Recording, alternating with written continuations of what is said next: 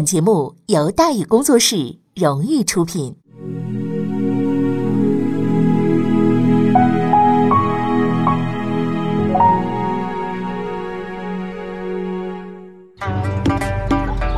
说书唱戏劝人方，三条大道走中央，善恶到头终有报，人间正道是沧桑。给您续上一杯茶，我慢慢的说，您细细的品。听大宇话说。明朝除了咱们广播直播以外啊，我们还在喜马拉雅独家网络发布。各位呢可以登录喜马拉雅手机和电脑客户端，搜索“大禹茶馆”，选择收听。上期节目咱们说到哪儿了？咱们说到威震东南，戚继光扫平倭寇，急转直下，胡宗宪被捕赴京。权倾天下的胡宗宪之所以落这么个结果，起因呢还是告状。怎么回事呢？呃，不久之前呢，南京户科给事中陆凤仪弹劾胡宗宪十项大罪，哎，包括什么投靠严嵩啊、贪污腐化呀、谎报军功啊，以及个人生活作风问题。哎，一直以来呢，告胡宗宪的人呢，总是络绎不绝的啊，这并不奇怪，任谁坐在他那个位置上，都得被人告死。但是在过去的几年中呢，却从来没有人能奈何得了他。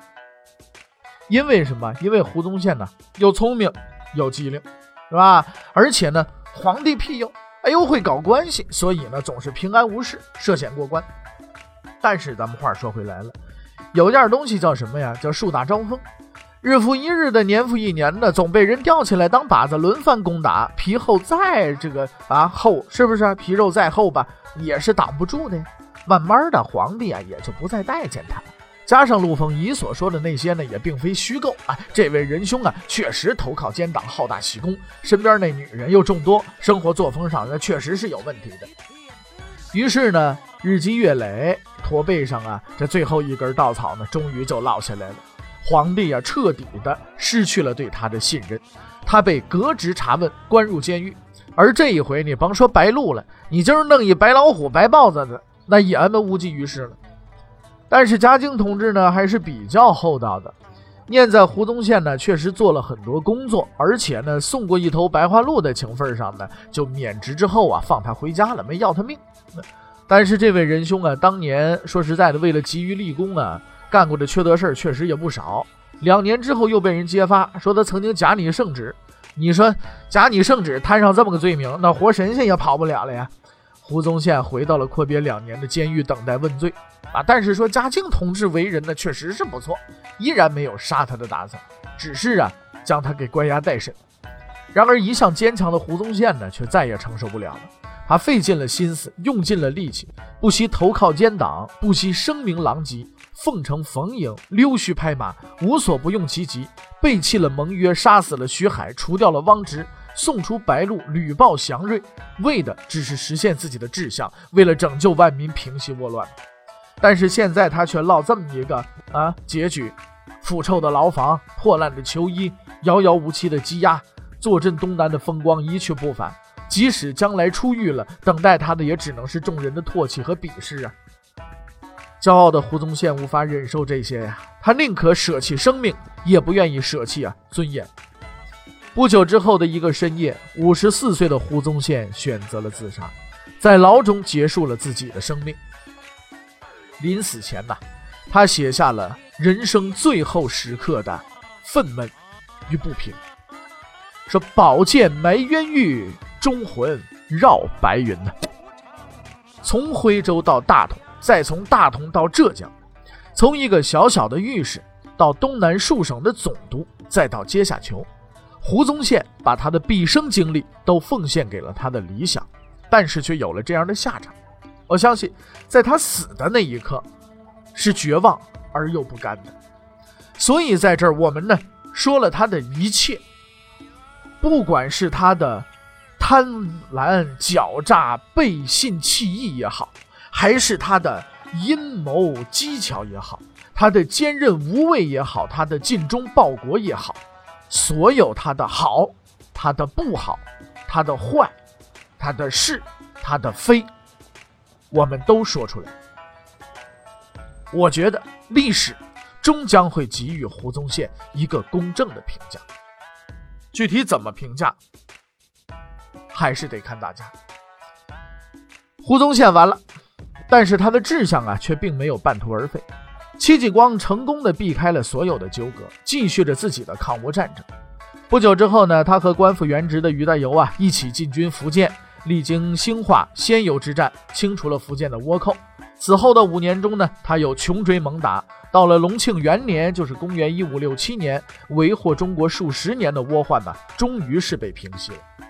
自嘉靖三十三年起，在胡宗宪的统领之下，经过戚继光、于大猷等人不懈的努力，历经十二年的长期战斗，日本强盗。终于是被赶出了中国呀！这场历时非常长、影响非常大的抗倭之战啊，虽然过程极其惊心动魄，但却并没有什么太大规模的战役，几十万人对砍的大场面呢，从来没有出现过啊。但是我们呢，也依然呢，呃，把这些个内容呢，详尽的记录下来了。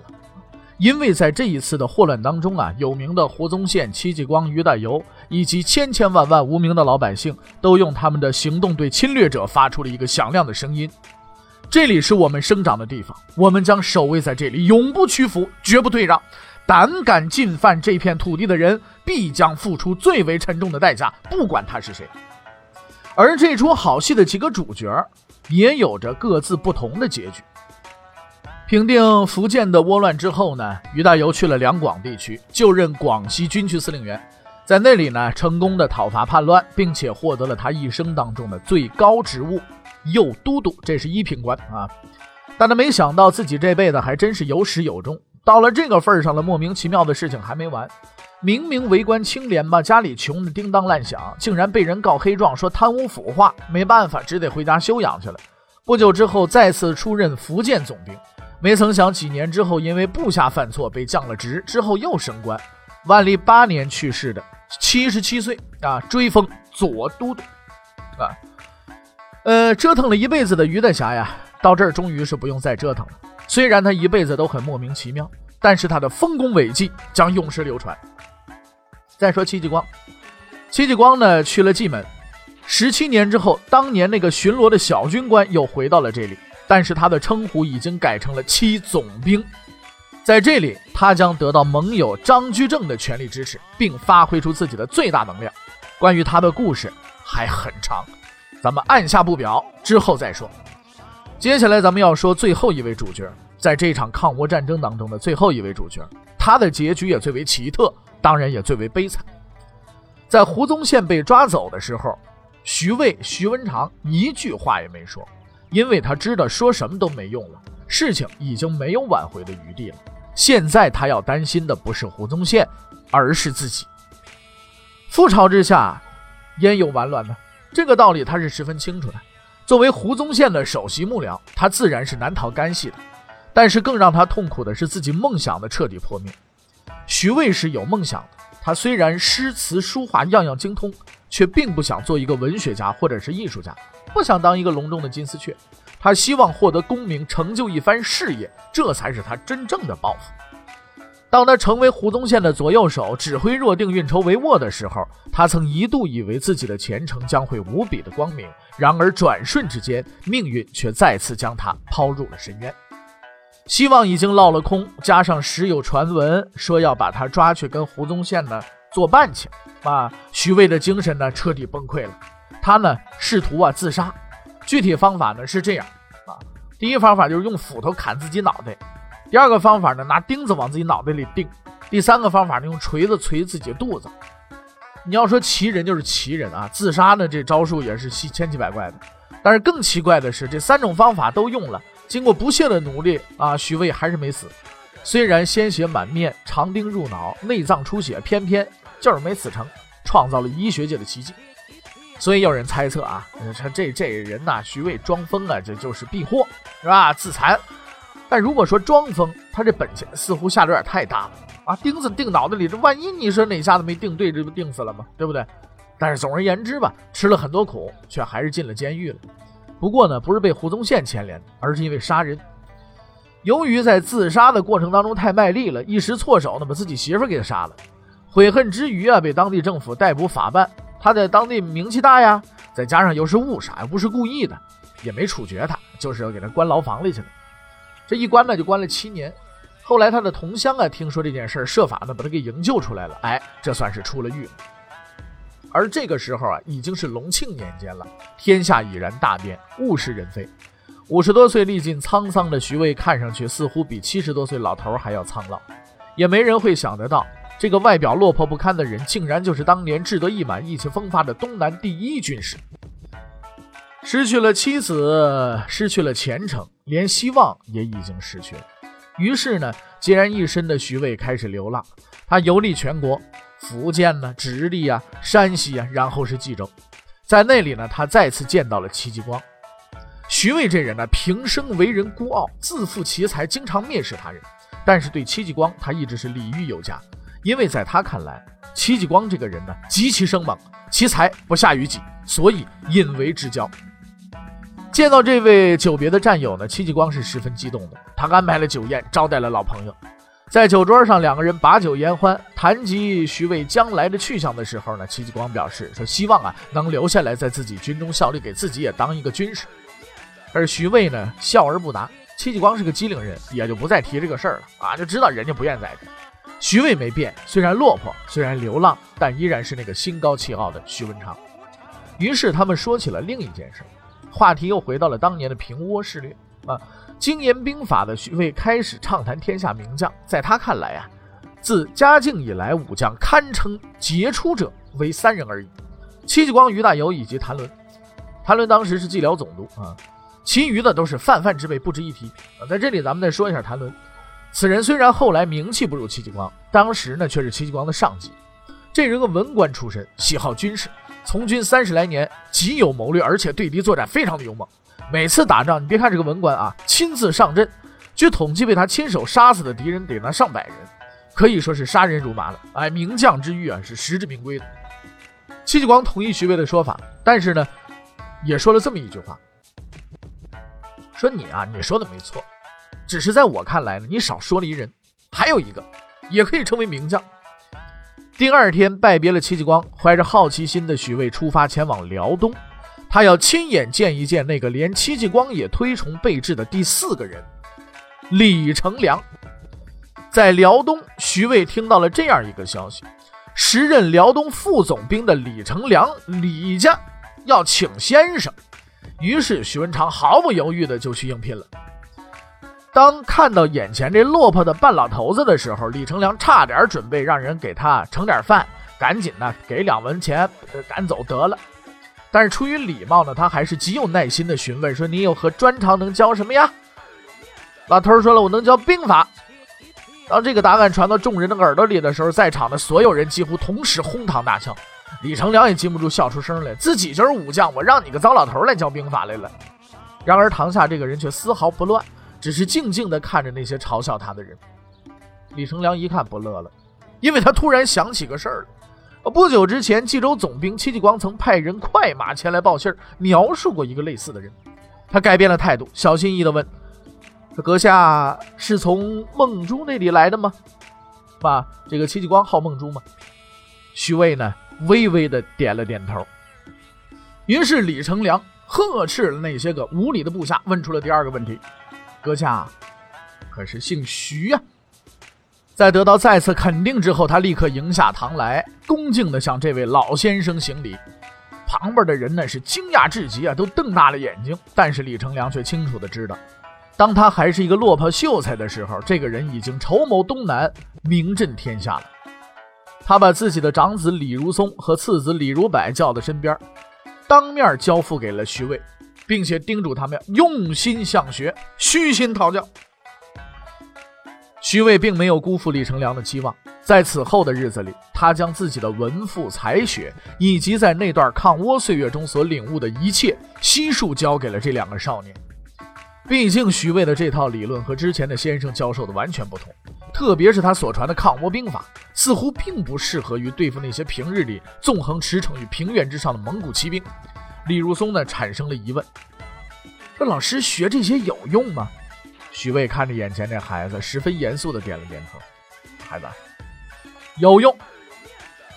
于是呢，在一个又一个的夜晚，李如松专心致志的学习，钻研着许先生教给他的一切。他相信，终有一天这些东西会派上用场。不久之后，徐文长提出了辞职。虽然李成梁百般挽留，他却依然离开了这里。或许在他看来，自己的使命已经完成。二十多年之后，朝鲜的平壤，被追的只剩半条命的朝鲜国王李岩，终于回到了他的王宫。而在此之前不久，这里还曾经是清朝日军将领小西行长和加藤清正的指挥部。但是现在，他将在这里啊，举行盛大的宴会。欢迎那个赶走日军、将他接回王宫的人。蓟辽提督李如松如约前来了。作为元朝军指挥官，他率军自入朝以来，连战连捷，多次击败日军小西行长部，歼灭上万敌军，接连收复平壤、开城、平安、江原等地，以一己之力挽救了朝鲜战场的危局。李岩十分崇敬李如松。对他的用兵之法也佩服得五体投地。毕竟啊，要是没有这位仁兄，估计他还不知道在哪个山沟里边蹲着呢。但在他的心中啊，也有一个悬而未决的疑问。于是借此机会呢，他请教了李如松，说：“贵军如此善战，那为何之前祖承训将军会失败呢？”李岩所说的祖承训是先期入朝的明军将领，但是他作战不利，没多久呢就全线败退回国了。与后来的李如松啊形成了强烈的反差。李如松笑了，吩咐手下拿出了一本书，展示在李岩面前。治倭之策，皆在此书之中也。这本书的名字叫做《绩效新书》，作者乃戚继光。李岩大喜，看过了封面之后，准备从李如松的手中接过此书，继续看内容。然而李如松面上保持着微笑，手却紧握此书，缓缓地收了回来。这是一个很明确的表示，这本书。不能给你看。李岩没有勉强，却牢牢地记住了这本书的名字。后来命人到中国大量购买《绩效新书》，就此传入朝鲜以及日本。虽然李如松拿出了硬通货，但是李岩仍有所怀疑。他接着问李如松：“难道他打胜仗就只凭着一本书不成吗？”李如松收敛了笑容，他庄重地告诉这位国王：“此书是名将戚继光所写，书中总结了其当年与倭寇作战十余年之经验。”专克日军，虽然看似不起眼，却极难领会。要是妥善运用啊，但是呢，如果没经长期实践，是不可以用的。而自己能熟悉其中兵法，却非此书所赐。因为该书尚未出版之前，他就早已通晓了其中的奥妙。于是李阳好奇地问出了最后一个问题：那此书未成之时，你又怎能熟知书中兵法呢？很久以前，我的老师曾教授于我。李如松向着南方昂起了头，他知道，在四十多年前，作为自己的先辈，他的老师曾在那里与戚继光一同战斗，驱除倭寇，保家卫国。此时乃是万历二十一年的正月。但是李如松却并不知道，几乎与此同时，那个曾经教过他的老先生正躺在一所破屋之中，他已经卖光了所有的字画，贫病交加，而且无人理会。不久之后，他带着满腔的悲愤，静悄悄地离开了人世，年七十三岁。徐渭传奇的一生就此画上了句号。在残酷的命运面前，他已经顽强地坚持了太久了。他的所有的一切都将被载入史册，因为绝顶的才学机智和那些不朽的功勋。但是不管胡宗宪和徐渭结局如何，他们总算有过辉煌光明的时刻。然而对于徐阶而言，从头至尾他的生活都笼罩着重重的黑雾。杨继盛死了，唐顺之走了，众叛亲离的场景再一次出现，手下纷纷另寻出路，没有人愿意依附于他，因为没有人愿意。和严嵩作对，而更让他感到痛苦的，无疑是王世贞事件。那么，王世贞事件的前因后果又是如何呢？欲知后事如何，且听下回分解。